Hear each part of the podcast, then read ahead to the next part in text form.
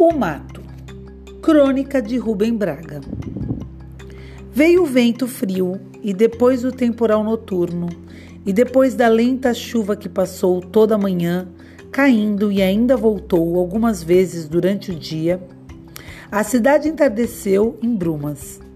Então o homem esqueceu o trabalho e as promissórias, esqueceu a condução e o telefone e o asfalto, e saiu andando lentamente por aquele morro coberto de um mato viçoso, perto de sua casa. O capim cheio de água molhava seu sapato e as pernas da calça. O mato escurecia, sem vagalumes nem grilos. Pôs a mão no tronco de uma árvore pequena, sacudiu um pouco e recebeu nos cabelos e na cara as gotas de água como se fosse uma bênção. Ali mesmo, perto da cidade, murmurava. Estava com seus ruídos vespertinos, ranger de bondes, buzinar impactantes de carros, vozes indistintas. Mas ele via apenas algumas árvores, um canto de mato, uma pedra escura. Ali perto, dentro de uma casa fechada, um telefone batia, silenciava, batia outra vez, interminável, paciente, melancólico.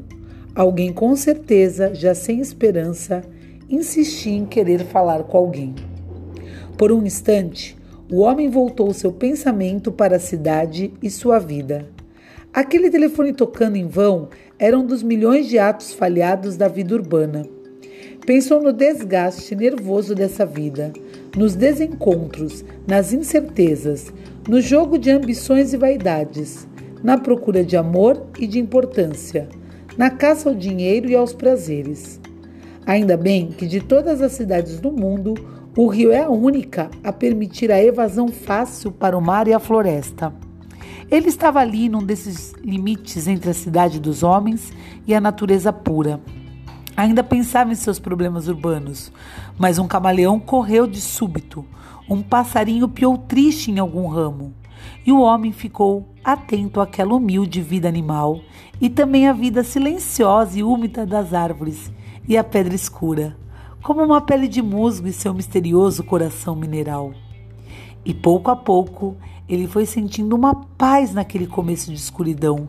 Sentiu vontade de deitar e dormir entre a erva úmida, de se tornar um confuso ser vegetal, num grande sossego, farto de terra e de água.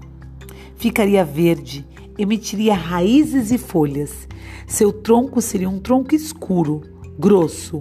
Seus ramos formariam copa densa. E ele seria, sem angústia nem amor, sem desejo nem tristeza, forte, quieto, imóvel, feliz.